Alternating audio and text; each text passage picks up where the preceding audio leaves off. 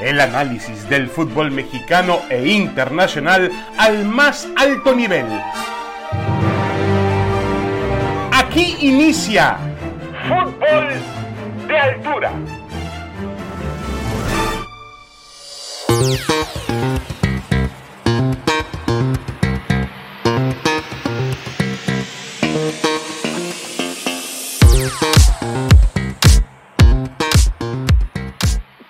Damas y caballeros, bienvenidos, bienvenidos. Aquí estamos de regreso en Fútbol de Altura en otra nueva temporada, tanto del podcast como del fútbol mexicano o una mini temporada en lo que pues van a la Copa, a la League's Cup, la copa esta que se va a hacer o el torneo que se va a efectuar en Estados Unidos entre los equipos de la MLS y los de la Liga MX. Pero bueno, ha comenzado el torneo, tendrá tres fechas y luego una postergación de más de un mes para reactivar el campeonato mexicano. Saludo con mucho gusto a Heriberto Morrieta. Heriberto, ¿cómo estás? Bienvenido, un gran abrazo. David, igualmente, mucho gusto en saludarte en este día. Bueno, Heriberto, em, a ver, Chivas ha comenzado un par de victorias. Yo no sé si, si lo que estamos viendo, Heriberto, en este inicio del campeonato de la Apertura 2023 del fútbol mexicano, pues se convierta finalmente en la realidad del torneo, porque la mayor parte de los equipos pues están con, con nóminas que todavía pueden cambiar, buscando refuerzos, ajustando piezas, los entrenadores apenas están conociendo a su plantel en algunos casos, eh, y yo no sé si esto realmente va a marcar una pauta definitiva de lo que veremos en la apertura 2023. Es un buen punto, David, yo creo que es pronto para que podamos determinar el rumbo de un equipo cuando apenas van dos jornadas pero han sido dos jornadas eh, buenas para el equipo del Guadalajara. Yo creo que puede repetir lo que hizo en el torneo anterior, porque se mantiene prácticamente el mismo plantel. El entrenador hizo un muy buen trabajo en el torneo anterior. Causó una gran sorpresa el que llegara Paunovic al fútbol mexicano y de inmediato se pusiera a trabajar y a conseguir resultados. Así que, si bien puede no ser determinante, creo que sí es una buena pauta para pensar que el Guadalajara David puede otra vez hacer un buen torneo y, ¿por qué no, aspirar a llegar a lo más lejos posible en la liguilla por el título del fútbol mexicano.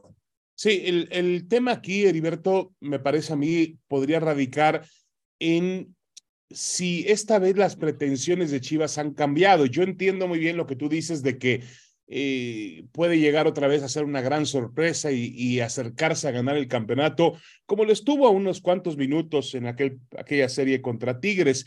Pero la cuestión hoy es si ya podemos ponerle a Chivas la etiqueta de favorito al mismo nivel de Tigres, de Rayados, de América, no sé si de Cruz Azul, de Pachuca, de León, es decir, de los grandes, grandes contendientes, porque el año pasado seguíamos hablando hasta, hasta el último momento de aquel partido final contra Tigres en mayo, seguíamos hablando de que era una gran, gran sorpresa y que pasara lo que pasara, ya Chivas había cumplido con un gran torneo. Eh, yo creo que esta vez las pretensiones de Chivas, Heriberto, han cambiado.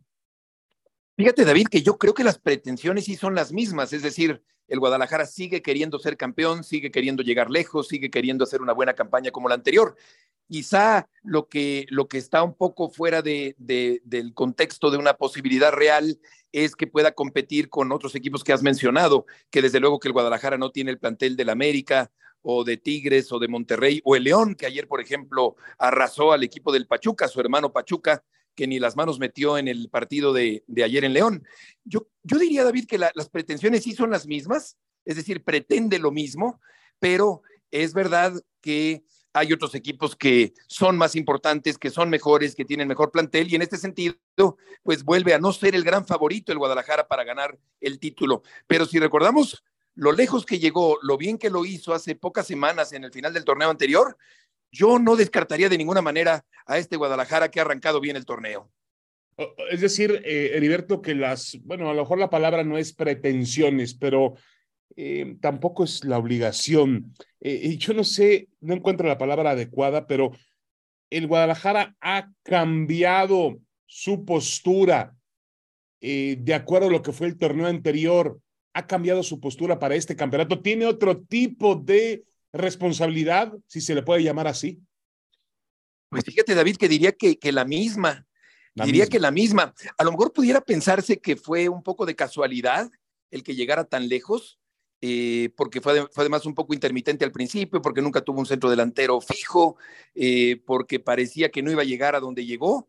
Entonces, fíjate que yo, yo veo a un Guadalajara que otra vez tiene la misma aspiración, la misma pretensión, el mismo plantel, el mismo entrenador que trabaja bien, pero evidentemente que hay un contraste con otras plantillas que de, de, de, encontrarse lógica o de darse la lógica en este torneo, pues seguramente si la lógica funciona, el Guadalajara volverá a no ser campeón del fútbol mexicano.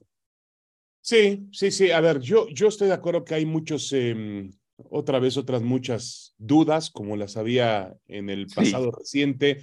Eh, Alexis Vega lesionado, JJ Macías todavía va a tener estos seis meses de, de recuperación. Eh, lo hablas tú, no puede Chivas depender o pretender depender de un chico de 17 años como este Yael Padilla para resolver uh -huh. sus problemas de gol. Tampoco le podemos poner ya el disfraz de Chicharito Hernández porque le haríamos mucho daño y pondríamos demasiado peso sobre sus hombros.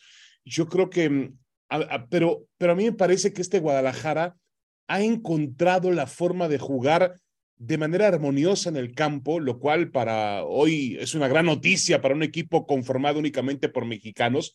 Pero tú, tú puedes ver, Heriberto, y analizar el juego de las Chivas y Chivas no gana actualmente los partidos por un, una jugada a balón parado, por un rebote, por una cuestión fortuita. Yo entiendo muy bien que en el fin de semana en el partido con el San Luis, el marcador de tres goles por uno pudo ser un tanto, no sé si engañoso, yo creo que fue merecido, pero se, se, se, mezcla una expulsión, la de Saldívar, exjugador de las Chivas, por cierto, muy temprano en el partido que ya condiciona las cosas.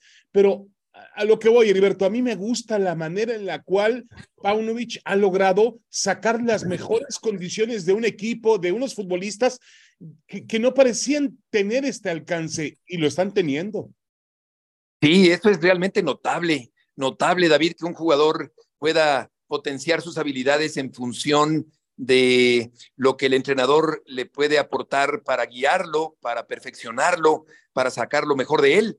Creo que en este sentido también viene a desmitificarse un poquito todo lo que hemos platicado durante años con respecto a los entrenadores extranjeros que no conocen el medio mexicano. Esto viene a confirmar que no necesariamente hay que conocer perfectamente el medio futbolístico mexicano para tener éxito, porque como bien apuntas, estos jugadores lo están haciendo bien, son eh, muchachos mexicanos con muy buenas condiciones que no habían logrado destaparse. Y Paunovic ha tenido ese mérito. Es un hombre que tiene mucha claridad, que tiene inteligencia, que declara bien, que ha logrado eh, ingeniárselas con las carencias en ciertas posiciones que ha tenido en torneos anteriores y que sigue teniendo de alguna manera para este torneo. Así que creo que en ese sentido, de acuerdo contigo, qué bien por el Guadalajara con un entrenador como Paunovic, que viene a quitar un poco ese mito de que el entrenador extranjero que no conoce el medio mexicano puede tener éxito, hacer las cosas bien y encaramarse hasta la gran final y casi ser campeón del fútbol mexicano. Sí, eh, voy a, digo, voy a tratar de ser cuidadoso en lo que voy a decir porque a lo mejor se puede malinterpretar y diverto, pero eh, a mí me parece que también Chivas de alguna u otra forma le estaban dando un mensaje a la selección mexicana de fútbol. Yo no estoy diciendo que sea lo mismo, quede bien claro, competir a través de un club que a través de una selección. Entiendo que los tiempos, los parámetros, eh, la posibilidad de ensayar, de tener entrenamientos, de conocerse mejor, pues es mucho más eh, viable o fácil a través de un club de fútbol que de una selección que cada día tiene menos tiempo para agruparse, para trabajar, para preparar las cosas. Pero lo que sí me parece, eh, para mí el mensaje que sí rescato de Chivas para la selección es que eh, tampoco el Guadalajara es un equipo con grandes individualidades. A lo mejor rascándole por ahí tiene más personalidad que, que algunos jugadores de la selección mexicana actualmente. Eh, tampoco sería yo muy definitivo en ese, en ese juicio, porque en los últimos tiempos le hemos reclamado justamente a Chivas personalidad para pelear por donde, en, el sitio que realmente marca su historia. Pero así me parece que la lección, Heriberto, es que la única manera en que el fútbol mexicano puede competir es a través del conjunto. nunca hemos tenido, más allá de buenos futbolistas, el caso de Carlos Vela, en su momento Giovanni Dos Santos, no lo sé si, si algún otro jugador que podría asomarse, Cuauhtémoc Blanco, por supuesto. Sí. Pero no hemos tenido así figuras descollantes que una diferencia sobre el resto del grupo. Es decir, creo que la, la, receta de Chivas es jugar en equipo. Exacto, exacto, es el mensaje de la colectividad, es el, el mensaje del grupo, de la cohesión, de eh, un equipo bien armado que tiene entendimiento entre cada una de las líneas. Y claro que es un mensaje que manda el Guadalajara, eh, porque en México, pues sí, como bien apuntas, no hemos tenido las grandes individualidades. Si acaso Vela, que me parece que es el mejor futbolista que ha dado México en los últimos 10 años y que sin embargo ha sido intermitente en la selección mexicana, pero el fútbol de México no se basa en individualidades como se puede basar el de Brasil o el de Argentina. El fútbol de México se tiene que basar en el conjunto y luego ni conjunto tenemos como se ha demostrado en los últimos tiempos. Yo creo que esta selección es de las más opacas, David, no sé si estés de acuerdo, de las sí. más grises que hemos visto de México en los últimos tiempos. Un equipo impersonal, un equipo sin liderazgo, un equipo sin fútbol, que compite con equipos de poca monta a los que les gana o no les gana, como el caso de Qatar. Pero claro que la colectividad es el eh, Guadalajara actual y es un buen mensaje para una selección mexicana que tiene que basarse en eso y no en individualidades que no tiene ni remotamente. Sí, de acuerdo, de acuerdo. Creo que eh, ese es el, el ejemplo que, que, permea a través de Chivas o de esta Chivas uh -huh que se puede competir, se puede jugar de manera armoniosa, eh, a pesar de no tener grandes individualidades, porque tampoco este equipo de Chivas, si usted me pregunta, bueno, a lo mejor el Pocho Guzmán, quizá mm, Alexis Vega. Alexis Vega, sí, cuando no está lesionado. Alvarado. Eh, el conejito Brizuela, Brizuela, puede ser. Pero, por ejemplo, tiene un jugador que envía un ejemplo, Heriberto, de que que tampoco lo tenemos en la selección. ¿eh? Yo no estoy proponiendo al pollo briseño a la selección, pero es un futbolista que ya quisiéramos tener uno de esos en el campo de juego con la selección mexicana, porque te transmite, sí. comunica con la gente, comunica con sus compañeros, y, y, eso a final de cuentas también es necesario en un, en un equipo ganador. Obviamente entiendo que la distancia eh, de calidad técnica, física, lo que ustedes me digan, entre el pollo briseño y los centrales como Johan Vázquez, César Montes, pues está, hay una, hay una diferencia importante. La única ventaja que tiene la selección en esta misma comparación con Chivas, si, si, si es posible, si no genera demasiado revuelo o polémica esta comparación, Heriberto, el único tema aquí es que Chivas sí puede, perdón, la selección sí puede contar con los mejores mexicanos y Chivas no. Sí, sí, porque eh, mientras que a la selección eh, le sale gratis convocarlos, al Guadalajara le cuesta caro comprarlos. Claro. Es verdad. Y mm, quizá Briseño también ha estado lejos, por ejemplo, de Moreno en los últimos tiempos, o muy lejos de un Claudio Suárez o de un Márquez, pero quizá no tan lejos de un Araujo. Entonces, es un jugador, eh, la viva imagen del compromiso, de la garra, de la entrega, del amor a la camiseta que se ha ido perdiendo con tanta rotación, un fútbol cada vez más comercial, menos eh, identificado con las causas, con mucha rotación, los jugadores cambian de camiseta cada rato. Y Briseño es un jugador que, que sí representa eso que tiene que tener cada seleccionado. Y al hablar de Briseño, David, me pongo a pensar en este amor a la camiseta y en este compromiso, y lo comparo con las quejas de algunos seleccionados hace algunas semanas por los horarios del entrenamiento, por la distancia del hotel, cuando estuvieron en Las Vegas, por la inconformidad de estar con Coca, de estar en la selección mexicana, en fin, eh, son situaciones medio aburguesadas de los seleccionados actuales que difieren del ejemplo que tú pones y que me parece pues muy oportuno actualmente de un eh, defensa central que es todo entrega, quizá con algunas limitaciones, pero uh -huh. que ciertamente refleja una gran entrega y un compromiso enorme en el terreno de juego. Correcto. Heriberto, para finalizar el tema de la Liga MX, ya nos meteremos eh, un poco más adelante con la selección mexicana de lleno a la Copa Oro.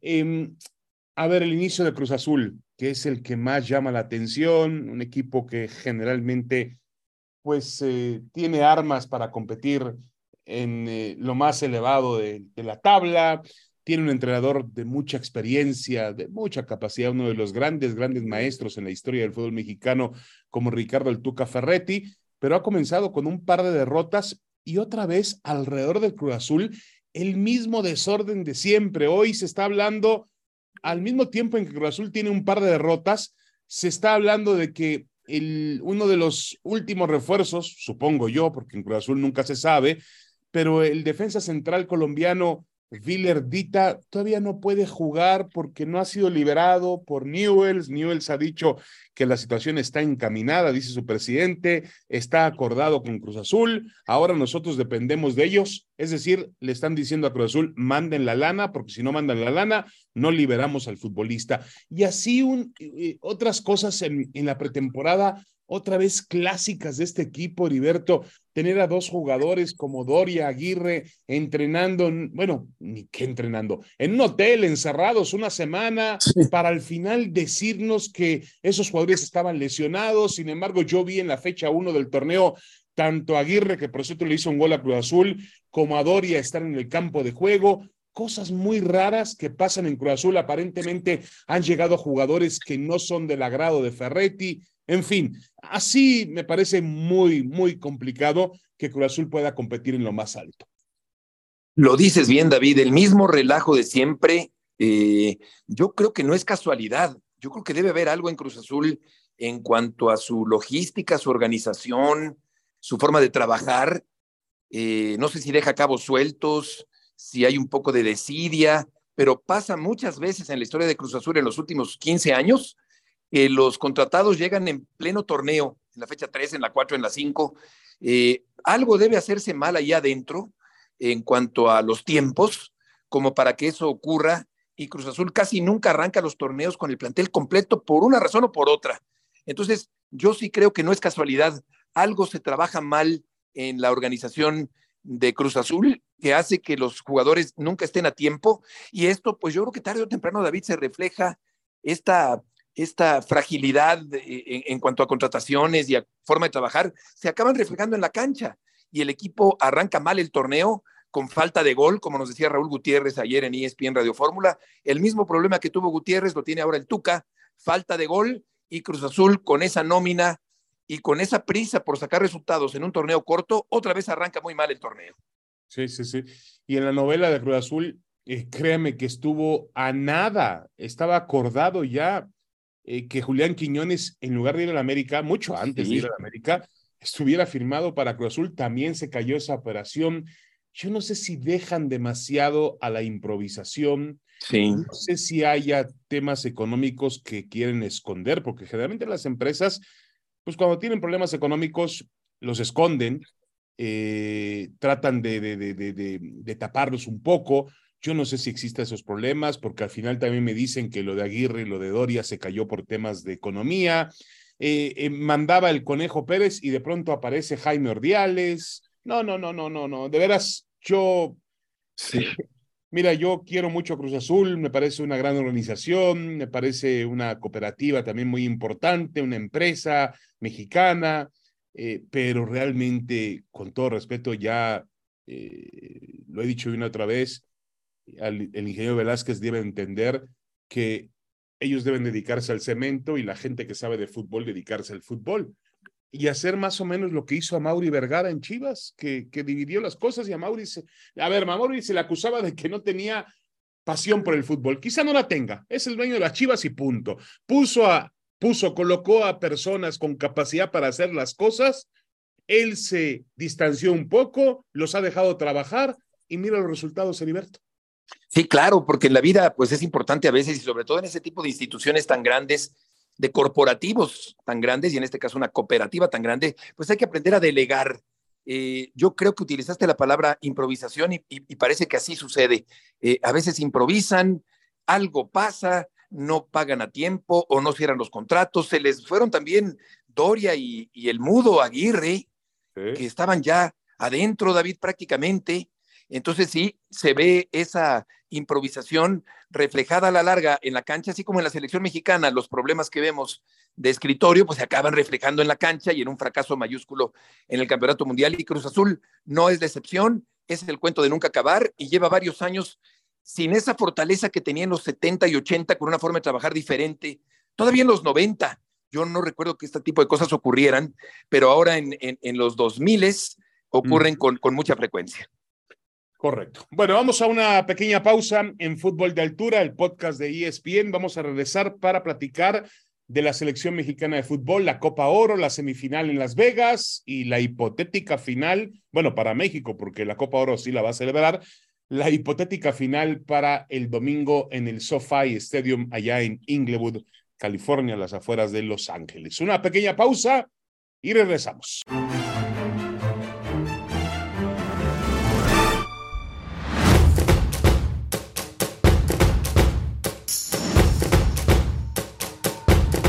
Regresamos, regresamos. Esto es Fútbol de Altura, el podcast de ESPN. Aquí estamos en compañía de Heriberto Murrieta para platicar de temas actuales del fútbol mexicano, fútbol internacional.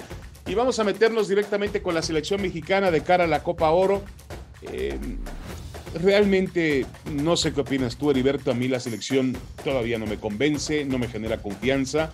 Ayer decía yo que el día en que México no sea favorito contra Jamaica en fútbol, pues mejor bajamos la cortina y nos dedicamos a otra cosa, pero yo no sé si ya analizando bien lo que dije, no sé si esta situación la dije de forma muy desesperada porque quizá estamos cerca de esa situación, ¿no? Jamaica eh, promete ser un rival mucho más duro y no, no, el tema no es Jamaica, el tema es que México no ha terminado de convencernos totalmente con su fútbol, no ofrece ninguna garantía. Eh, le ha ganado, sí, a rivales de una calidad, una calidad muy poca presencia internacional en el fútbol, Honduras, Haití, la selección de Costa Rica. Y, al final el funcionamiento del equipo de Jaime Lozano sí ha mejorado, pero con todo respeto, conforme a qué ha mejorado aquella actuación de hace algunas semanas en Las Vegas contra Estados Unidos. Yo, la verdad, Heriberto, no tengo mucha confianza en la selección mexicana de fútbol. No sé tú. No, David, pues tampoco. Eh, fíjate que, pues de hecho, el equipo de México no es marcado favorito para mañana contra Jamaica. Entonces, ¿cómo andará el fútbol mexicano? Al no, en, Las Vegas, en, Las Vegas, sí es favorito. Sí, exacto. O sea, si no lo ponemos como favorito frente a Jamaica es porque algo muy grave está ocurriendo.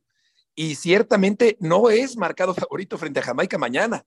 Yo diría que está hasta parejo, David, considerando la corpulencia, la velocidad, la presencia europea de varios jugadores, de una liga que, por cierto, no se encarga tanto de formar jugadores, sino de intentar repatriar a los de doble nacionalidad, compartiendo la inglesa con la jamaicana o jamaiquina. Así que es una forma de, una fórmula, una forma de trabajar, una forma de hacer eh, jugadores o de repatriar jugadores, de reclutar jugadores que le está dando resultados a, a, Jamaica en cierta forma. Pero el punto es que no, no genera confianza, genera dudas más que confianza. Perdió recientemente frente a una selección de poco nivel como es la de Qatar. Ganó bien, me parece, al equipo de Costa Rica el fin de semana anterior, pero no es un favorito rotundo, convincente para el partido de mañana contra Jamaica. Así que esta condición de favorito que no tiene refleja hoy por hoy, David, lo que es el fútbol mexicano y lo que es esta selección mexicana con un entrenador que está haciendo su lucha, interino, que a mí me, me parece bien, yo lo veo con buenos ojos a Jaime Lozano. Sí me gustaría que se quedara. Comprendo también, y se lo preguntaste oportunamente a Javier Aguirre, que le faltan eh, títulos, que le falta reconocimiento, le falta más experiencia, claro, es verdad, pero yo no vería mal a, Jaime Lozano o a Ambris en un momento dado. Pero la selección no es favorita contra Jamaica mañana y con esto David está dicho todo. Sí, a ver, no es favorita para quiénes, Heriberto, para los expertos futbolísticos, porque yo estoy abriendo la página de, alguna casa de apuestas en Las Vegas. Ah, sí. Y por ejemplo, ahí sí está como favorito, ¿no? Ahí está como favorito. Ayer decía Roberto Gómez Junco en Fútbol Picante, me decía, eh, que él le cree más a los, a los, este, a los momios, él le cree más a los apostadores que a los expertos de fútbol. los expertos de fútbol corremos el riesgo, y tienes razón, ¿no?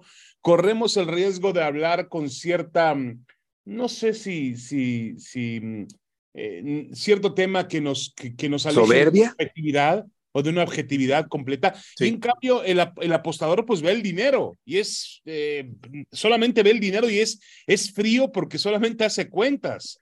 Eh, eh, los apostadores colocan a México ligeramente favorito con un menos 160 para quien entiende de eso. Un triunfo de Jamaica es más 475, es decir, realmente México sigue siendo favorito, pero yo sigo pensando, Heriberto, que también siempre cuando juega la selección mexicana, pues le envuelve un velo histórico donde ha sido un país de hegemonía en esta área futbolística y donde la gente sigue pensando que, y eso ya no es verdad, ¿eh? que con la camiseta México se impone a las elecciones de CONCACAF. Sí, porque los momios se basan en números y, y si observamos el desempeño de la selección, pues yo estoy de acuerdo contigo, yo creo que, que no es tan favorito el equipo mexicano. Eh, yo creo que si observamos lo que hizo el equipo de México en los partidos anteriores, pues no, no, no me parece que tenga una gran solidez para salir victorioso mañana. Claro que puede ganar mañana y en cierta forma la lógica, si se impone, pues diría que México debe ganar mañana y llegar a la gran final del fin de semana, pero yo no lo veo tan claro. Y si recordamos que hace apenas cuatro semanas, David, o un poco menos, este mismo equipo era humillado de una manera vergonzosa y terrible por Estados Unidos, pues no ha pasado mucho tiempo y los rivales después de Estados Unidos no han sido lo suficientemente buenos, sinodales, como para pensar que ya se corrigió el rumbo. Yo creo que el rumbo sigue muy incierto y en ese sentido yo sí me inclino un poquito más en esta ocasión por lo que los que vemos fútbol podemos pensar. Claro, habrá quien diga que México es súper favorito mañana, pero yo creo que la mayoría de los que nos dedicamos a esto, eh, como nosotros, David, estará con serias dudas para el partido de mañana. Sí, sí, sí, totalmente. Em, yo creo que México tiene que mejorar en muchos sectores de la cancha. Sigue siendo para mí un punto inconcluso, aunque ha tenido leves mejorías, sí, hay que decirlo, hay que afirmarlo, por algunos parajes de los juegos, eh, en temas ofensivos, en temas de creación de juego, en de dinámica. De en temas de dinámica, en temas de una mayor claridad. Sí. Em, defensivamente quizá ha mejorado, pero el tema aquí, Heriberto, es que los rivales no te dan la capacidad para medir qué tanto ha mejorado México o si se mantiene en el mismo nivel, porque si tú hubieras enfrentado después de aquella Liga de las Naciones, terrible, donde perdiste con Estados Unidos, si al, al día siguiente o a los tres días siguientes, en lugar de enfrentar a Panamá, te enfrentas a una selección del nivel que te ganó Estados Unidos, yo no sé qué hubiera pasado. Seguramente lo mismo, ¿no? Entonces, este, no, hay forma de medir en esta Copa Oro a la selección mexicana, no, no existe. Sí, es muy engañoso, los raceros no, no son muy, muy, muy precisos, los rivales pues son de muy poco nivel. Si estuviéramos hablando de equipos de otra zona del mundo, pues sí diríamos, oye, ha mejorado, se mantiene igual, ha empeorado, pero sí resulta muy engañoso. Por mucho que le ganes claramente a un equipo de esta zona, pues no, no, no, no significa un gran crecimiento futbolístico. Y no hay que perder de vista nunca el rival, porque en función del rival eh, se dimensionan las victorias y los crecimientos deportivos. Así que sí, efectivamente, los rivales no son importantes y por consiguiente no es una forma muy objetiva de poder medir un crecimiento de la selección mexicana de fútbol. No, y hay que apuntar que de pronto si México no alcanza la final, pues será un gran fracaso, un gran, gran fracaso. Y si México llega a la final y la gana, Heriberto, pues yo también, bueno, no soy nadie para pedirlo, pero yo lo que me pediría a mí mismo es prudencia, mucha prudencia, porque el torneo en efecto no significa absolutamente nada. Estados Unidos que, y Canadá que lo elevan o que deben elevar el nivel del torneo han venido con selecciones alternativas, no con sus mejores futbolistas.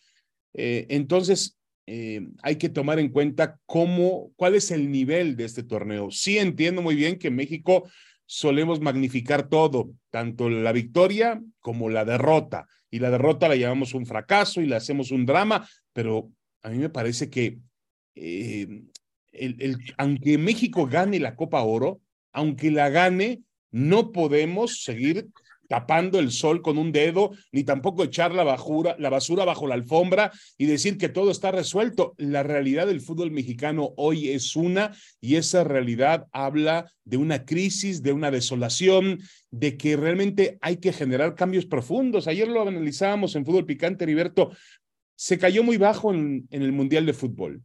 Eh, realmente se fracasó.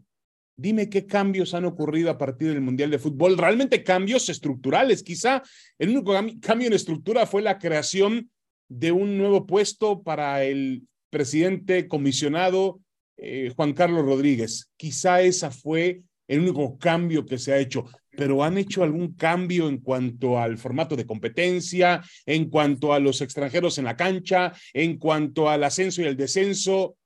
Dime qué cambios ha hecho, ninguno. No, ningún cambio de raíz, ningún cambio de tajo. Los extranjeros ahí le taparon tantito el ojo al macho quitando uno, pero siguen siendo muchos, me parece. Mientras no regrese a la Copa América o llegue el Campeonato Mundial, difícilmente habrá, a menos que haya partidos sueltos contra rivales importantes, que los habrá de aquí al 2026, pero mientras no haya ese tipo de partidos va a ser difícil medir el crecimiento de la selección. Y como dices, David, perder la, la final, si es que llega el fin de semana, significaría mucho perderla, pero ganarla significaría muy poco. Entonces, no, no, no hay mucho margen de, crecimiento. Lo que sí es, tiene que ser una obligación es ganarla. Eso sí, por supuesto que tiene que ser el campeón y, fuera de ahí, pues eh, si llega a perder, pues se va a agudizar la de por sí enorme crisis que vive actualmente la selección mexicana. Sí, sí, sí, de acuerdo. Yo creo que eh, obviamente eh, el torneo tiene mucho México. México tiene muy, muy poco que ganar y demasiado que perder en este torneo. Vamos a ver cómo se define la situación. Heriberto, muchísimas gracias por ser parte del podcast de Fútbol Altura. Te mando un gran abrazo. Igualmente, David, mucho gusto en saludarte. Regresamos la próxima semana con Fútbol de Altura. Hasta pronto. Esto fue Fútbol de Altura.